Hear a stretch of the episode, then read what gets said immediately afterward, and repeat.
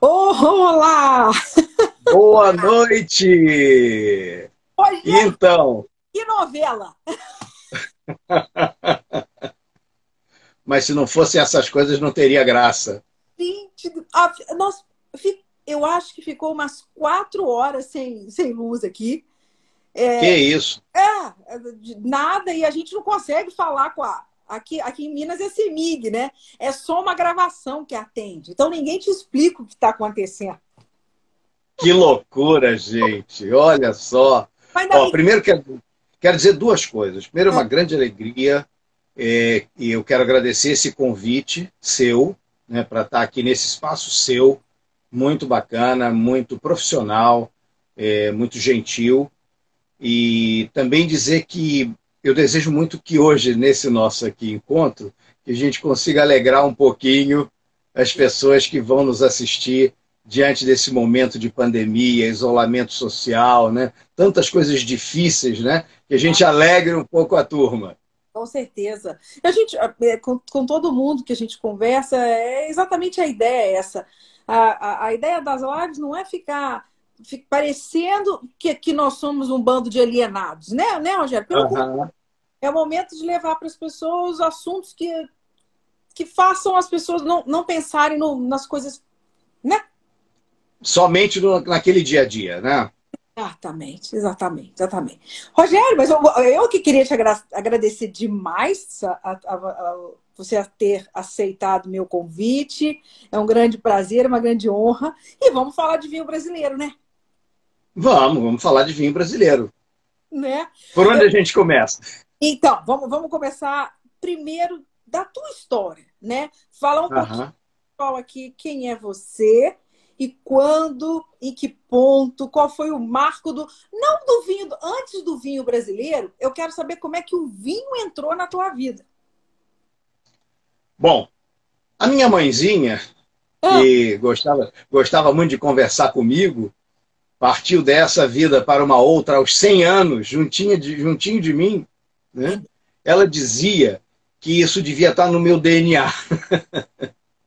devia estar no DNA por causa da, da tradição da família Dardot, que são vinhateiros desde o século XVI, lá numa pequena localidade, que aliás é uma apelação de origem Contrôlée, lá na França, Sim. chamada Montlouis-sur-Loire.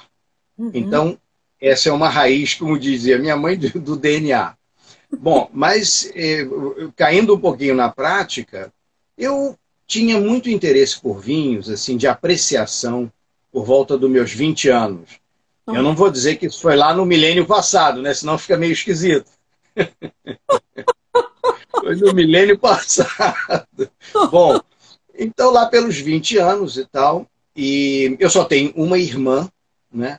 eu sou o. Como é que chama? Eu diria caçula, mas não é caçula, não, porque eu sou o temporão. Eu sou o temporão.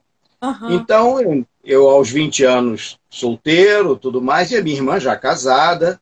E Sim. ela se casou com um advogado também, essa família é cheia de advogados, né? Eu sou ah. advogado de formação também, atuei a minha vida inteira.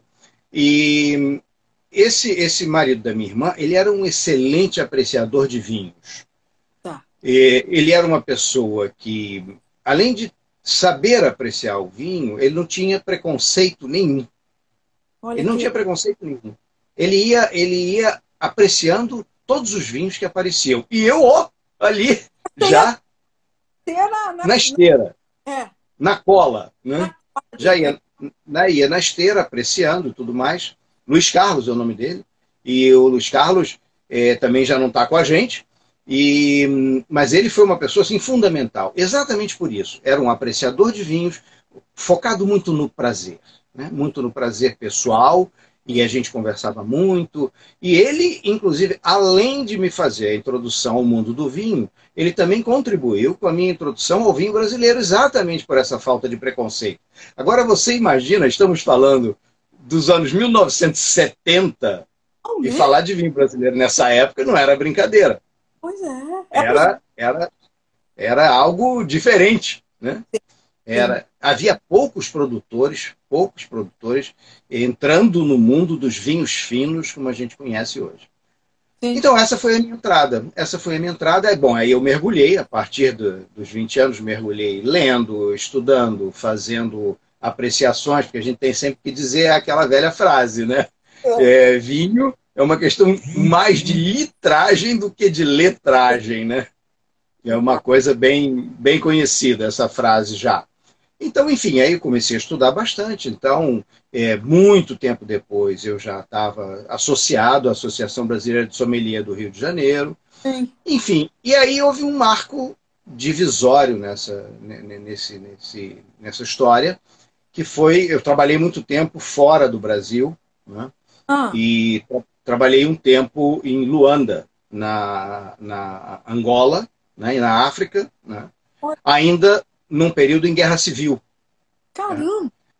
E nós fomos, moramos numa época é, num hotel, que era o único hotel principal da cidade, que é, havia até sido construído por uma empresa brasileira e era uma joint venture, a administração do hotel, com, entre o governo, né, que o governo tinha toda uma, uma vinculação à antiga União Soviética, princípios socialistas de gestão, e esse hotel era uma joint venture entre o governo e a cadeia Meridian, que era a gestora do hotel.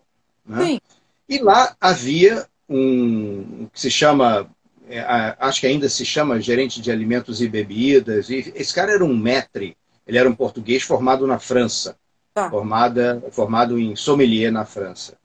E como a gente vivia sob toque de recolher, né, chegava uma determinada hora que a gente já tinha visto todos os filmes, tinha lido todos os livros, Coitado. e aí eu fiz uma grande afinidade com ele, e chegávamos à noite, ele virou, vamos experimentar uns vinhos, e eu tive quase que uma formação particular com ele.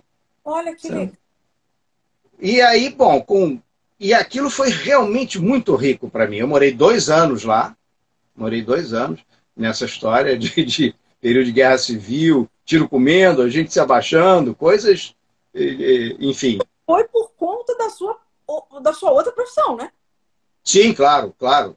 Claro, eu fui como advogado. Eu fui como advogado e tinha lá um papel na área de, dos contratos da, da empresa, é, que construía lá uma, uma hidroelétrica. Era a construtora Norberto Odebrecht, naquela época. Estou falando de 1984 a 1985, por aí, muitos anos. Né? Bom, aí quando eu voltei para o Brasil, comecei a, a aprofundar isso, é, aí com um interesse mais é, é, acadêmico, olhando realmente literatura e procurando mais e seguindo apreciando. Né? Um dia é, eu estava jantando com um casal amigo e eu fui obrigado a recusar duas garrafas de vinho num restaurante. Ah, obrigado por quê? pois é, as garrafas estavam, os vinhos estavam cozidos. Nossa. Não é muito difícil você ainda encontrar no Brasil, no Rio de Janeiro, a gente ainda encontra, eh, lamentavelmente, alguns lugares eh, não tão sofisticados, que colocam vinhos em cima do refrigerador, é pegando aquele calor do lado de fora, né? Então o cara tá, tem lá uma geladeira de qualquer coisa e coloca o vinho exposto ao calor. Né? Sim. E aí eu tive que recusar essas garrafas e esse casal então me perguntou, olha, eles eram dirigentes de uma escola no Rio de Janeiro, são até hoje, né? Fundaram uma escola da qual eu participei no momento inicial e me perguntaram, olha, por que você não dá um curso lá para pais, para professores e tal? Aí eu, na empolgação, disse, ok. Sim. Fui para cá Imagina. Aí eu fui para casa, Ana, e disse assim: Você é maluco, né? Porque você tem que escrever alguma coisa, tem que fazer. Bom, só para encurtar a história para você, eu pus mãos ao trabalho, escrevi uma apostila que muito mais tarde virou meu primeiro livro. Pura?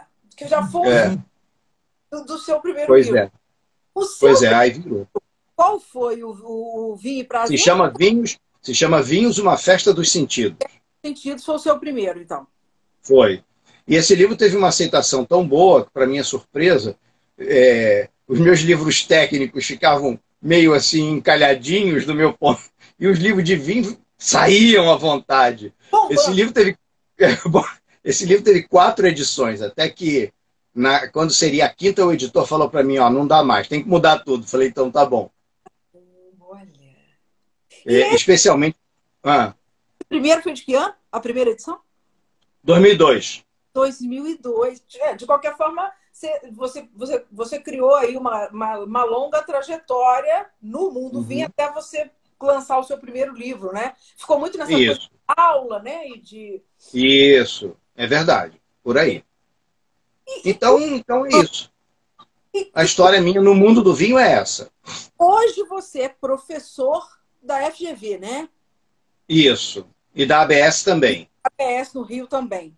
E a, também. A sua. Na ABS você dá outras matérias ou é só vinho brasileiro também? Porque na FGV. Vinho brasileiro. Vinho brasileiro. Vinho brasileiro. Vinho brasileiro. Quando é que você se transformou nesse grande especialista do vinho brasileiro? Quando é que o vinho brasileiro tomou conta mesmo, assim? É, do, do... Você é um apaixonado pelo vinho brasileiro, Rogério? Eu sou um apaixonado pelo vinho brasileiro. Sempre lembrando de uma coisa, é até bom essa sua pergunta, Ana, que eu gosto de, de situar, né? Ah. Porque o vinho, ele é algo completamente integrado à cultura de quem o faz, à terra e ao clima do lugar. Né? Então, isso é uma relação intrínseca, os franceses chamam isso de terroir.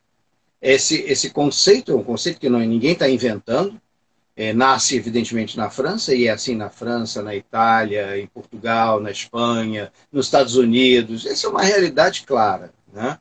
E se nós estivéssemos conversando é, na época, por exemplo, você fez essa pergunta, eu vou dizer assim, a partir de 1990, tá. eu fiquei profundamente focado, embora ainda escrevendo e, e atuando com vinhos do mundo, eu fiquei muito focado no vinho brasileiro a partir de 1990. Porque eu comecei a viver um momento muito importante da vitivinicultura brasileira, um momento de transformação, que foi é, quando uma série de grandes compradoras de uva de produtores lá na Serra Gaúcha deixaram de adotar essa postura.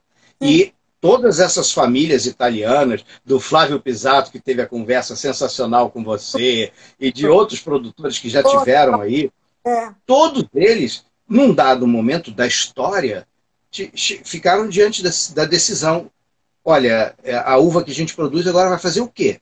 Sim, Primeiro que, que o preço é. é. era o preço vil, pagava-se um preço vil.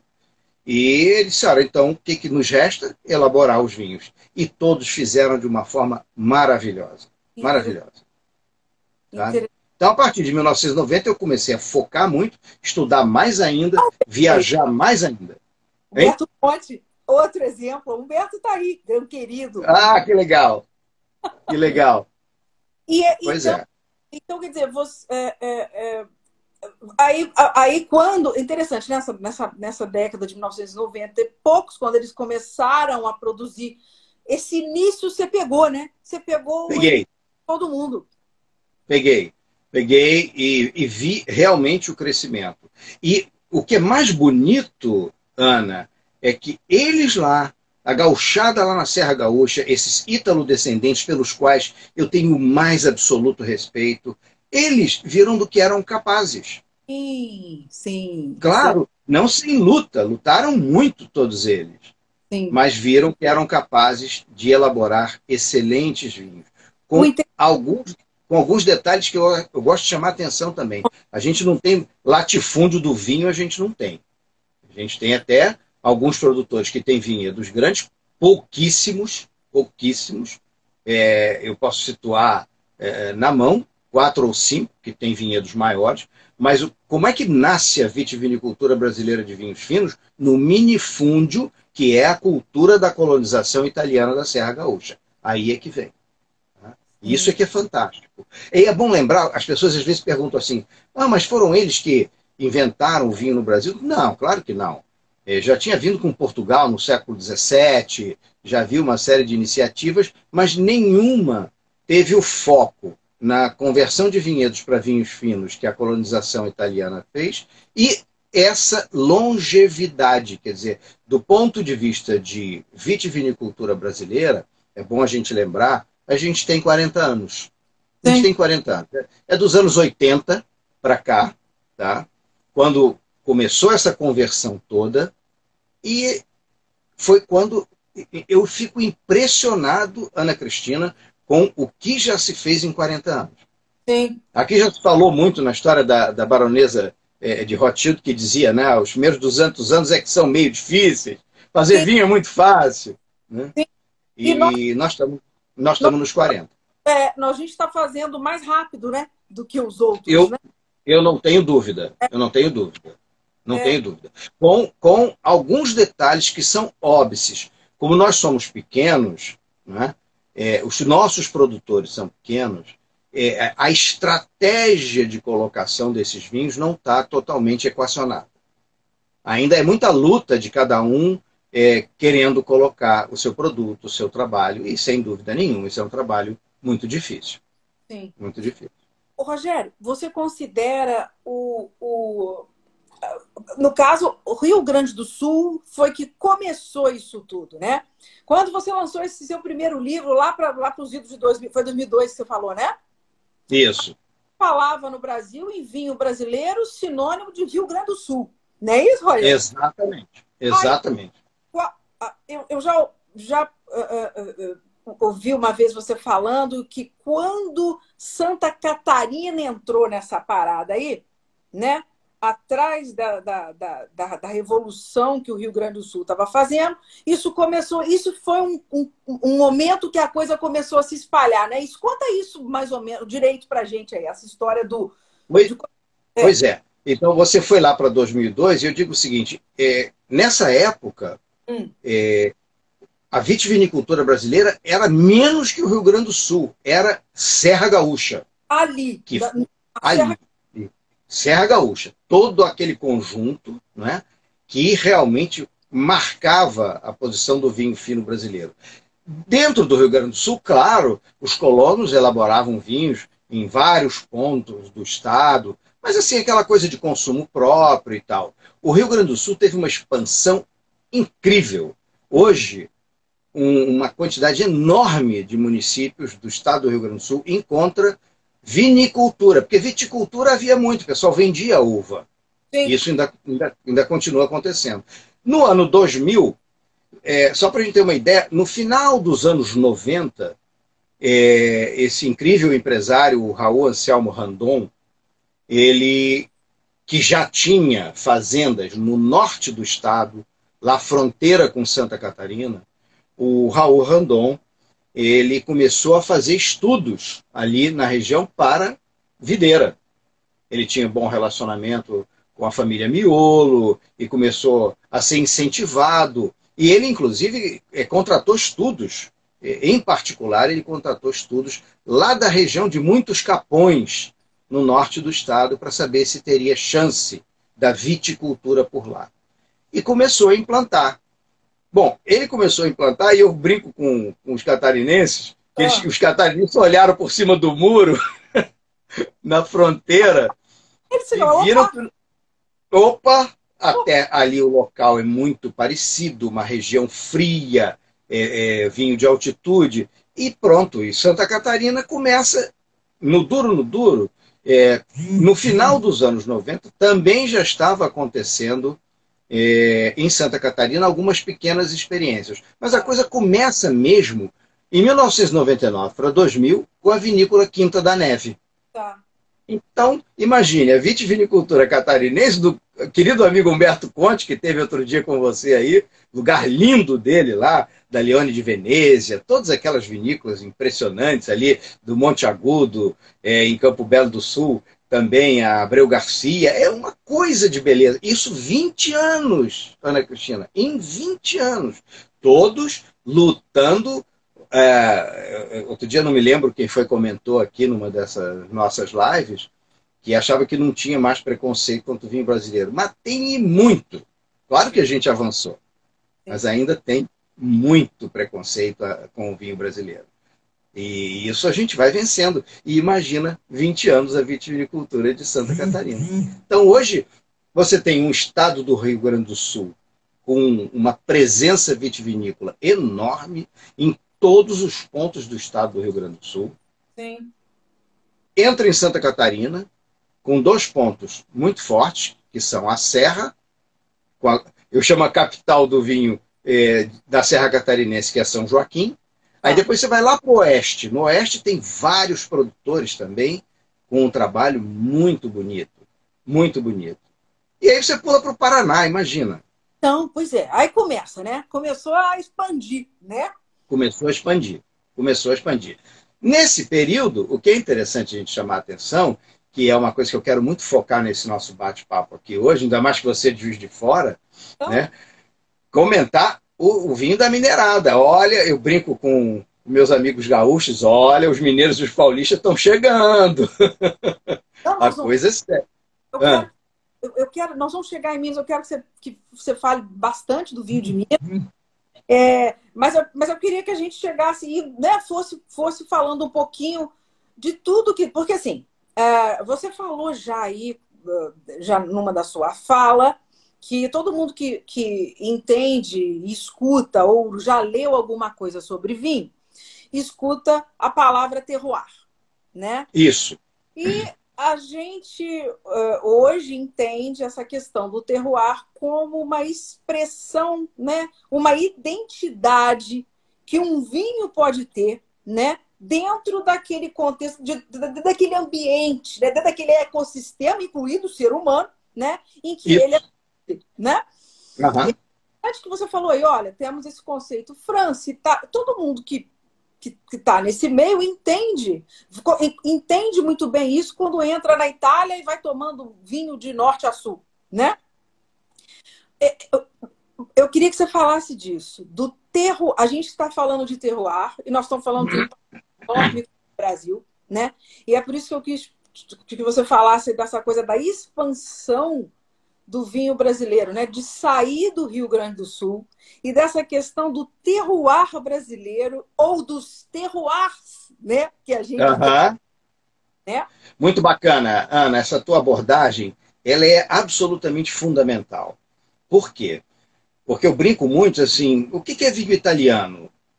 Vinho italiano você não consegue dizer. Você vai conseguir dizer as inúmeras diferenças que há. Quem já teve oportunidade, eu felizmente já tive, de subir ou descer a bota, você Sim. vai vendo coisas maravilhosas e diferentes. E diferentes. Portugal, gente, Portugal pequenininho. Pequenininho, o país tem lá suas castas próprias, né? E você observa quando você vai de sul a norte ou de norte a sul de Portugal, é, pela estrada, passeando e parando, vinhos incríveis e diferentes. Sim. Né? Sim. Então, quando a gente usa assim, ah, o vinho português, eu falo, não sei o que é isso. eu conheço o vinho alentejano, o vinho do Dão, o vinho do Douro e as inúmeras outras regiões intermediárias, cada uma com características especialíssimas. Sim. Né? Não sei se já provou, por exemplo, vinho de colares, daquelas uvas que dão na areia.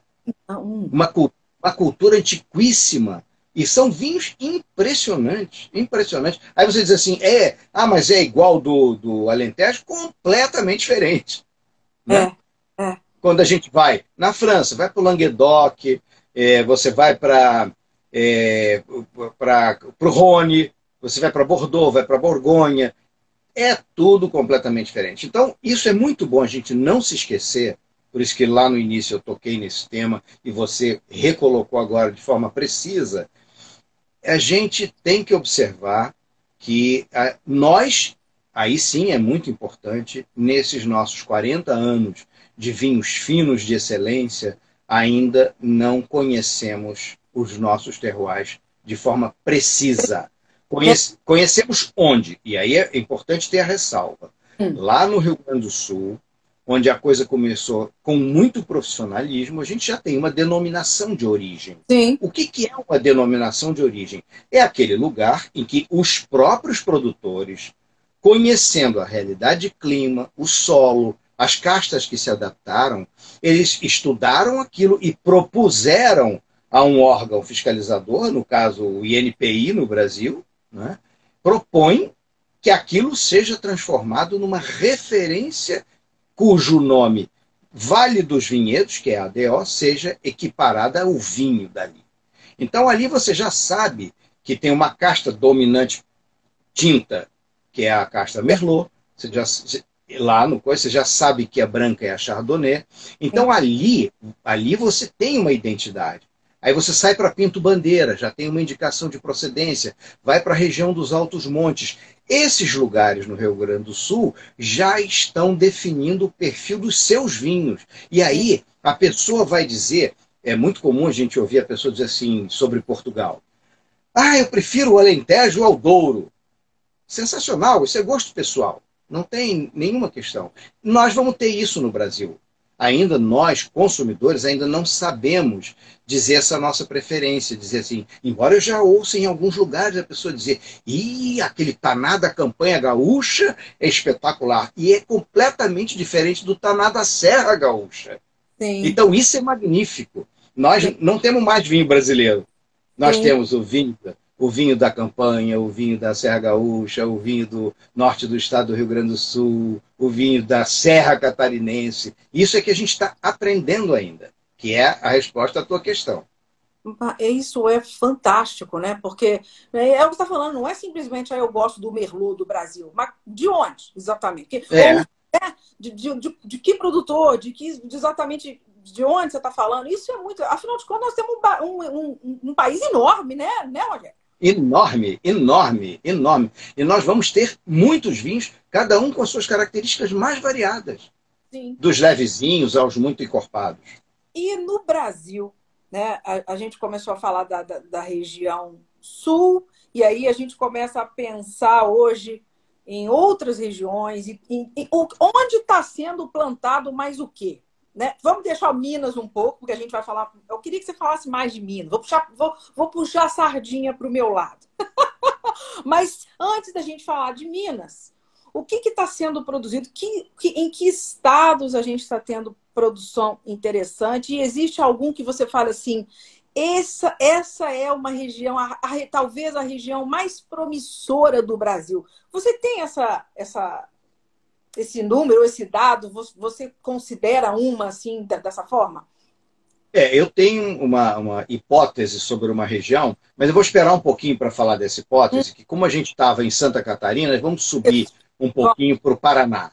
Vamos ah. subir um pouquinho, um pouquinho para o Paraná. Paraná tem tido um desempenho fantástico, inclusive com a caracterização de enoturismo.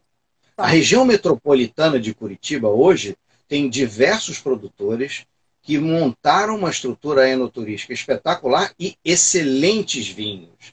E vinhos com características completamente distintas.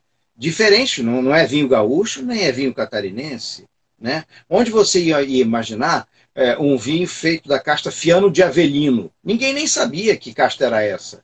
Está lá plantada é, em Campo Largo, no Paraná, pela vinícola Legado, fazendo um trabalho impressionante. Né? Então, isso vai montando, aí tem a vinícola Araucária, tem é, a Franco-Italiano. Franco-Italiano, é, dessa região, é a vinícola mais, mais antiga, é dos anos 73, e que começou a avançar para o lado do vinho fino, agora, mais recentemente, não tem tanto tempo assim.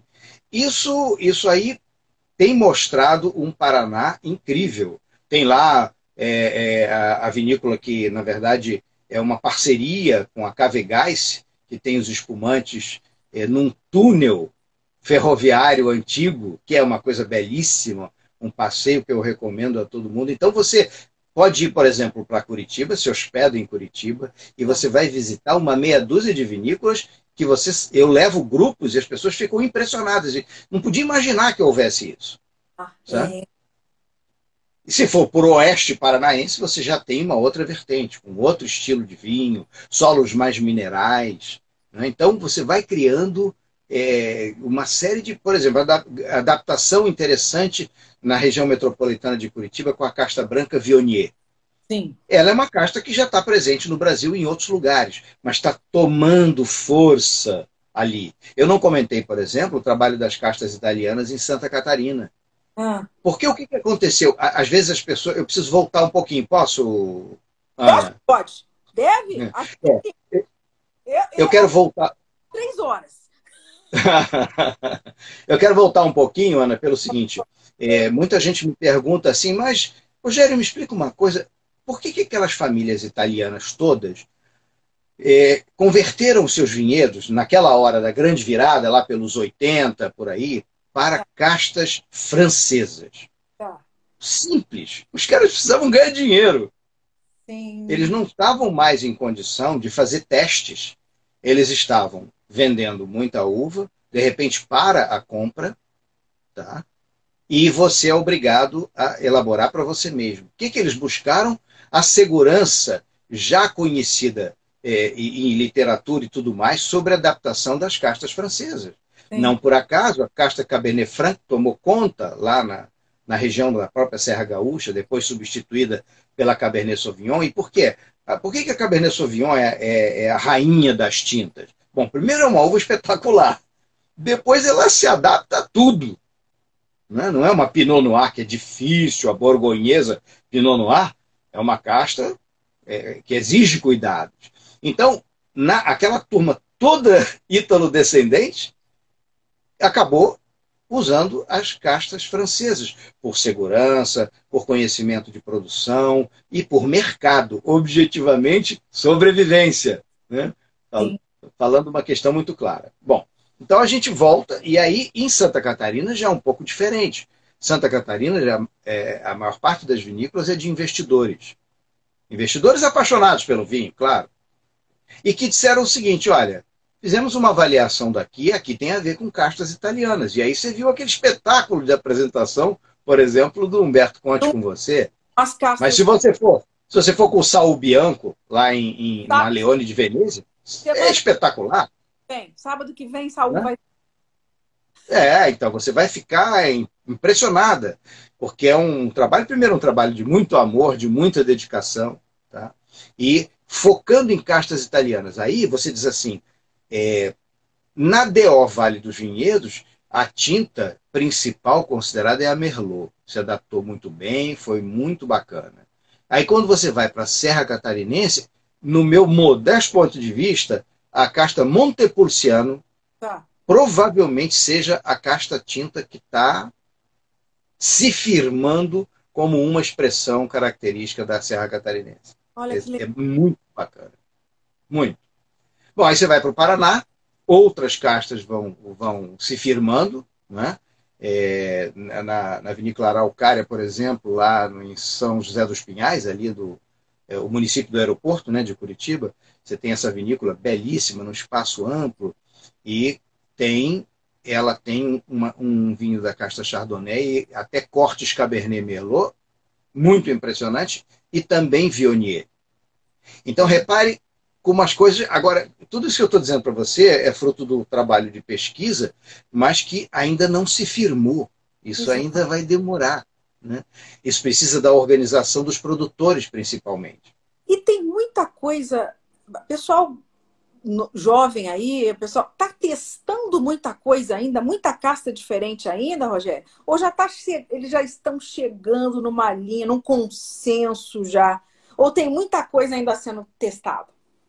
Olha, só para você ter uma ideia, Ana Cristina, a gente tem no Brasil, hoje, é, em, em, produção, em torno de 46 castas tintas e 36 brancas. Hum.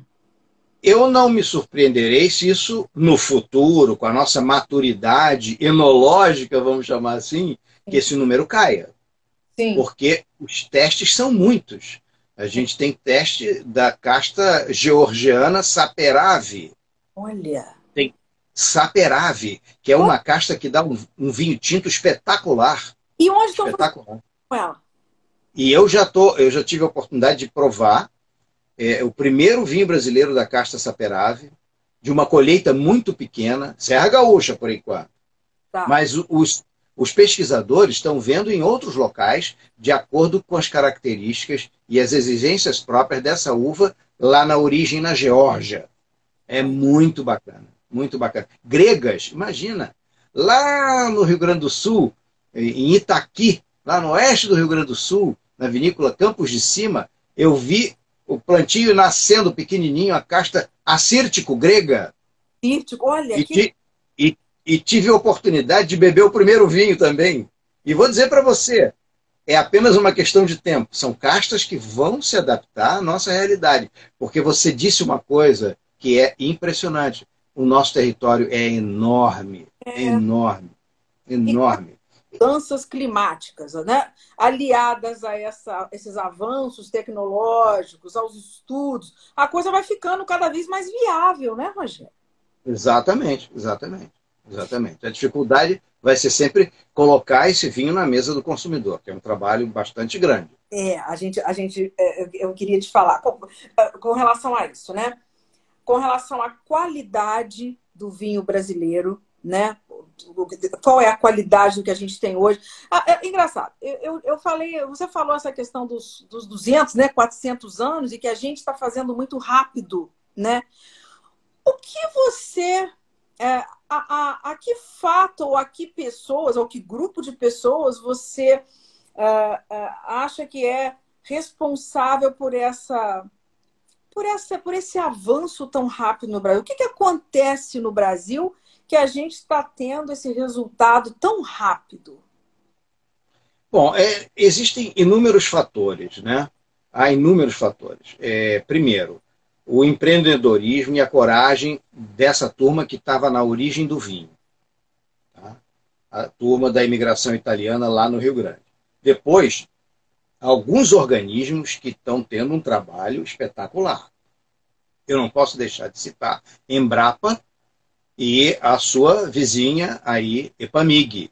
Além da Epagre em Santa Catarina, enfim, são esses órgãos de, de, de, de estudos e de pesquisas é, agropecuárias, em geral, eles todos são agropecuárias, que têm segmentos uva e vinho fazendo trabalhos muito bacanas. Entendi. Mas organiz... as organizações de grupos são impressionantes. A Associação Brasileira de Enologia, lá no Rio Grande do Sul, é uma associação espetacular. Realiza a famosa avaliação nacional de vinhos todo ano, onde Sim. reúne uma apreciação para 800 pessoas, 500 pessoas, um trabalho maravilhoso. Então, e, e, depois tem um outro detalhe, né, Ana Cristina? Há um dado que é importante. O que, que o produtor do vinho fino deseja? Ele quer ter o seu produto de alta qualidade e ele quer agregar valor ao vinho. Tá. tá? E eu brinco muito, às vezes, quando a gente está fazendo alguma palestra, eu digo assim, vem cá, olha, o que, que você acha, quanto você acha que é a grande diferença de custo de produção de um Romanée Conti, aquele famoso Romanée Conti, para esse vinho brasileiro delicioso que a gente está apreciando aqui, que nós vamos falar dele daqui a pouco. Já. Né? Isso. Pois é, isso. Qual que é a diferença de custo de produção?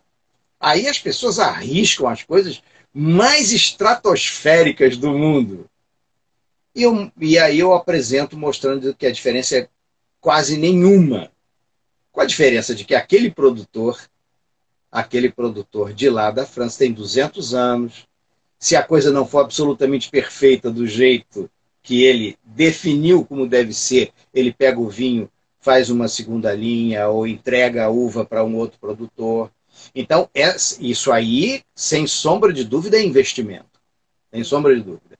Então, o custo de produção, o que, que o produtor deseja? Que ele tenha um vinho de tal reconhecimento que a demanda eleve o preço.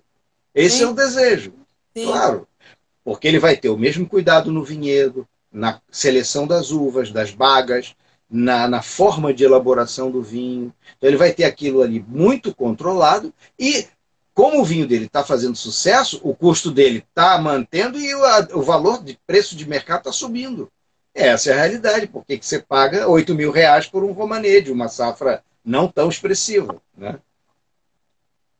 Então, esse é um dado muito importante. E aí, interessante, né? Você já falou nessa questão do valor, né? Uh, uh, uh, e aí eu acho interessante até falar desse, dessa, desse posicionamento de, de, de valor mesmo, de de preço, né? Com relação ao, ao vinho brasileiro no mercado brasileiro, em comparação com o vinho importado, né? E eu acho que você pode aproveitar e falar até também já da como é que o, o consumidor brasileiro, né, é, consome vinho, para começar, uhum. no geral. E qual é a, a, a posição do consumidor brasileiro com relação ao vinho brasileiro? né? Uhum. umas três, quatro perguntas numa. Não, pois é. É, o, o consumidor brasileiro está avançando nisso. Né? A gente, é, é, o Rio de Janeiro tem uma posição de destaque nisso, já mostrado, inclusive, estatisticamente, não em volume, imagina, não vou me comparar com São Paulo de jeito nenhum, porque os volumes são maiores. Mas o crescimento da demanda do consumidor do Rio de Janeiro por vinho brasileiro é maior do que lá em São Paulo. Tá? É, aqui no Rio há uma presença disso é, muito forte. Nós temos é, duas lojas que fazem um trabalho que eu gosto de dizer que não são lojas, são centros culturais do vinho brasileiro. Né? Que é a Vinum Rio, no centro do Rio, e a Cave Nacional. Além de outros, além de outros que mesclam, eu citei esses dois, pela única e exclusiva razão de que os dois trabalham somente com vinho fino brasileiro. Tá. tá? Então, é, é, algo muito particular. E fazem um trabalho onde as pessoas vão, Ana Cristina, é muito bacana, as pessoas vão a esses lugares e ficam e voltam. E voltam. Voltam. Esse caso da Cave Nacional é um caso é, paradigmático, no meu ponto de vista, que eu disse ao casal de donos, eu disse para eles assim, eles já tinham um e-commerce de vinhos finos brasileiros. Tá. Até que a coisa foi crescendo e eles resolveram fazer um restaurante. Tá. Mantém o e-commerce e tem o um restaurante. Falei para eles assim: vocês vão me dar alegria de ver fila na porta do restaurante.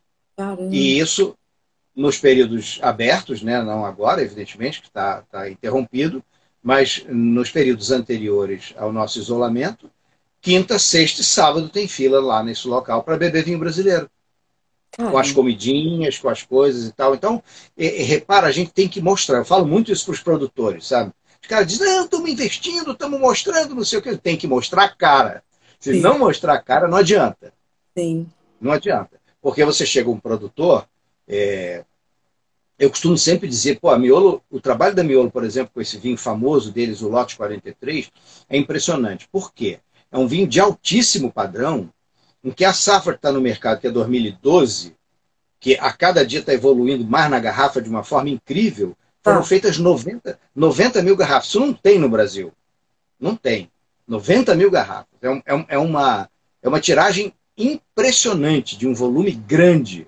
Você pega a maioria dos produtores que você tem conversado, é, a, a produção 5 mil garrafas, 4 mil, tem vinho de mil e poucas garrafas. Então, isso é um trabalho de formiguinha, né? um trabalho. Então, isso, primeiro, ainda há um preconceito a ser rompido, e aí vem a questão do preço que você, que você situou. Né? É, eu tenho conduzido, ao longo dessa minha história aí com o vinho fino brasileiro, é, diversas degustações às cegas, Sim. onde eu vou colocando o nosso vinho, claro, equivalendo eh, sempre em valor, em casta, em safra, fazendo a, a harmonia mais possível. Né? Aí coloco, coloco Argentina, Chile, nunca perdeu o nosso vinho, nunca, nunca. E aí as pessoas dizem assim, pô, mas é caro. Eu digo, não, não é caro, não é caro. É que, é que há uma disponibilidade é, no mercado de produtos importados de baixíssima qualidade. Uhum. E é muito, é muito impressionante, é, como eu dou muitas palestras lá nessa Vinum Rio que eu te falei, as pessoas vão chegando vão dizer assim, gente, eu não, eu não avaliava isso, eu não tinha essa comparação. E aí você começa a ver é, valor por valor e qualidade, né? a dor de cabeça do dia seguinte, Sim. Né? Sim. é um negócio muito sério. Então, eu sinceramente digo é, ainda falta é, na nossa produção, isso eu, isso eu digo, um, um, uma presença maior de entre esses produtores, todos de qualidade com os quais você tem conversado, a maioria deles está se dedicando muito aos vinhos de alta expressão. Tá. Os chilenos gostam de chamar de alta gama. Então, uma grande parte deles não está colocando, salvo as grandes vinícolas, que são é, o grupo da cooperativa Aurora, Miolo, a Salton, Salton a maior do Brasil, eles têm vinhos, vinhos é, médios. Esses grandes produtores têm vinhos médios. Vinhos que entram no mercado numa faixa de preço mais em conta e que derrotam importados. Mas que quando o produtor, perdão, quando o consumidor chega na gôndola e olha o vinho brasileiro de 39 reais, o cara vira o nariz e vai embora. Tá? E aí, quando ele pegar o de 70, ele diz que é caro. Então, isso eu, isso eu falo muito, sabe? É, o brasileiro tem o preconceito com o preço, tá querendo vinho barato, né? É. É o vinho barato. Aí quando chega perto do vinho barato, fala, ah, não vou comprar não, porque tá muito barato. É, é verdade, é verdade. É, claro. É. é, isso é uma coisa que tem acontecido muito. Muito mesmo. Sim. O preconceito com o barato. O brasileiro tem, né? Preconceito com barato. Em todos os produtos. Aquela famosa história do complexo de vira-lata, né? De dizer que o nosso. Tudo que é importado é melhor. E a quantidade de vinho importado que entra no Brasil, especialmente do Cone Sul, de baixíssimo nível, é assustadora. É, é assustadora. E, e com relação, agora, com relação a esse, eu vi que você deu um dado outro dia que eu acho que foi no ano passado, o brasileiro ah, consumiu 100 milhões de vinhos. É isso? Esse dado é correto? 100 milhões de. de, de... E, e, desses 100. Garrafas. É que é isso? De garrafas. Garrafas de, de É, quem colocou esse dado, quem colocou esse dado outro dia, eu até nem sei a fonte, foi o Didu. O Didu ah. que colocou esse dado. É um dado. É, é o querido Didu Russo. É... Então, é, ele colocou esse dado. Eu não tenho esse dado, não, mas é realmente o volume de garrafas é bastante grande. Existe a complicação do contrabando também, né, nas fronteiras, né? Na fronteira é, que é grande lá, eu vejo é, e aí é um problema realmente, né? Quem já foi, por exemplo, a, a Santana do Livramento, lá no Rio Grande do Sul, você tem do outro lado Rivera. Ou se você subir no próprio estado do Rio Grande do Sul, você vai para as cidades gaúchas limítrofes com cidades argentinas. O contrabando de vinhos argentinos e, e, e uruguaios e chilenos é impressionante. É impressionante. É impressionante. E aí, aí fica realmente para os produtores, e, e, eu me lembro que a Associação dos Produtores da Campanha Gaúcha chegou a ter uma loja deles, atitude fantástica. Uma loja porque Santana do Livramento é uma, uma fronteira e é, e é uma cidade eu acho encantador aquela coisa de. Há outras no mundo, mas essa aqui está mais perto de nós, em que ela é junta com Rivera, né? Você já foi lá, Ana? Não. vou te Ah, o Rogério, seu xará, Rogério Valduga, dando um oi aqui pra gente. Um querido também. Grande. Ah, então. Grande abraço, grande abraço, xará. Eu não pois conheço. é. Não, não uhum. conheço. Não. Não, então, lá é uma cidade que Uruguai e Brasil estão juntos. Tá. É, é, uma rua, uma praça divide. Então é aquele convívio enorme, não tem, não tem aduana, assim, a não ser negócio de bagagens em algumas circunstâncias e tal. Bom, é, a Associação dos Produtores da Campanha, que tem uma presença forte na região, claro, montou uma loja. Não deu certo, não aguentou, porque ninguém comprava os vinhos brasileiros. Então, e, e, ficava. E ninguém vê, né? Ninguém vê as garrafas de argentinos e chilenos, uruguais entrando, e realmente é muito complicado. Então, e não só. Se fosse somente isso, da questão fronteiriça, até não seria problema. Né? Mas o problema é que algumas cargas maiores saem e vão para as mesas de alguns restaurantes, o que é uma pena. Sim, sim. Uma pena. De qualquer forma, esse consumo de vinho, né, que pelo brasileiro, que ainda é pequeno, né, Rogério? Se comparar é. a outros países do mundo, que a, em que a cultura do consumo de vinho é muito grande, né? De qualquer forma, é, se a gente está consumindo mesmo 100 milhões de garrafas, o produtor brasileiro sozinho não dá conta de suprir essa demanda, não dá, Rogério?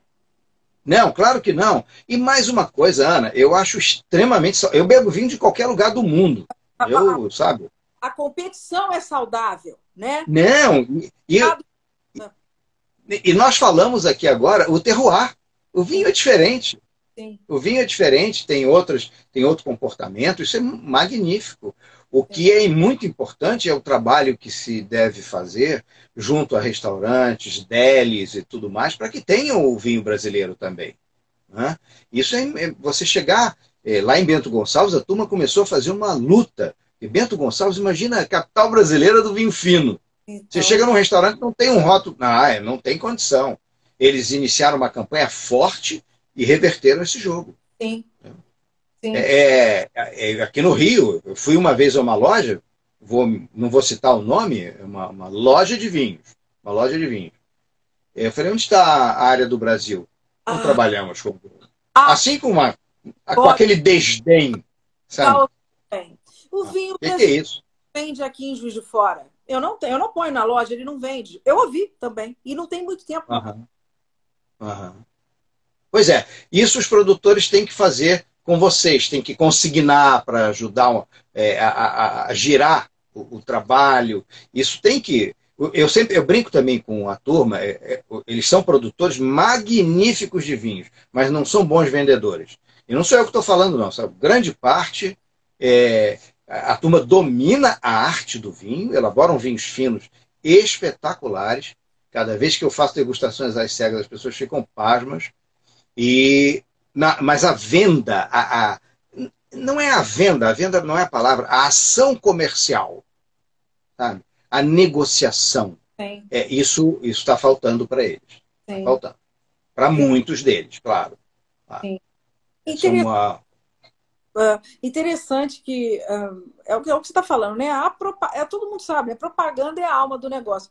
É, e, e essa, essa situação da, da pandemia, né? E a, essa consequente profusão de lives, e que acaba que a gente está dentro do mundo do vinho fazendo também, como todo mundo. Você, você também está vendo como um, um grande momento para o vinho, para os produtores brasileiros explorarem, e até mesmo, é o que você está falando, mostrarem a cara, né? Mostrarem o produto, se fazerem conhecer. Tá, você está vendo isso de uma forma legal? Estou vendo, estou vendo, Ana. É, isso, e é uma realidade. Eu, como acompanho é, diversos revendedores aqui na minha cidade, eu tenho visto realmente é, a manifestação deles do aumento da procura. E a gente teve um, uma outra coisa que, que é, é, problemática, mas acabou ajudando, que é a alta do dólar. Né? O dólar subiu demais. Hoje até estava uma comemoração de que ontem, né? De que havia chegado abaixado ao nível de 5. Olha, imagina, vão abrir o espumante aqui para comemorar o dólar a 5. Ah, meu Deus. Tá pois é. é. Tá barato. pois é. Então, então isso ajudou sim. E as vinícolas, nesse aspecto, uma grande parte delas, é, como a gente costuma dizer na nossa gíria, né, correu atrás do prejuízo sim. e começou a montar é, mecanismos de venda direta tal. Né? E eles sofrem ainda com uma questão que é muito problemática. Se a gente for falar de tudo aqui, Ana, estou preocupado, tem cinco minutos ali. Mas olha, você tem disponibilidade de ficar mais? Tenho, tenho. Ah, então nós vamos voltar. A gente já está avisando que nós vamos voltar, viu, gente? Já conversa. Tá bom, tá. É, nós, nós, nós temos essa que a questão nossa territorial não está vencida por logística competente. Esse é o nosso grande problema.